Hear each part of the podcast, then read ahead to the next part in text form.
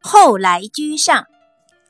汉武帝的时候，朝中有三位有名的臣子，分别叫做汲黯、公孙弘和张汤。这三个人虽然同时在汉武帝手下为臣，但他们的情况却很不一样。汲黯进宫供职时，资历已经很深，而且官职也已经很高了。而当时的公孙弘和张汤两个人还只不过是个小官，职位低得很。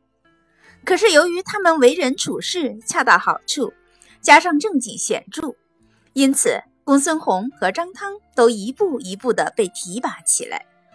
直到公孙弘封了侯、拜了相，张汤也升到了御史大夫，两人官职都排在了积案之上。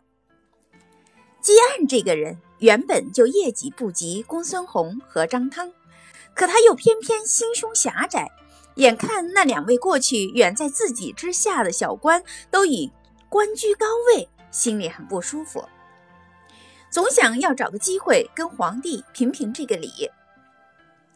有一天散朝后，文武大臣们陆续退去，汉武帝漫步踱出宫，正朝着通往御花园的花径走去。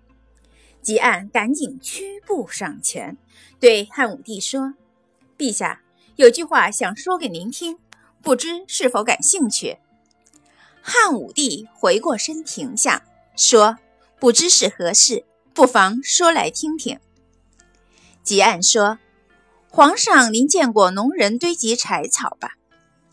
他们总是把先搬来的柴草铺在底层，后搬来的反而放在上面。”您不觉得那先搬来的柴草太委屈了吗？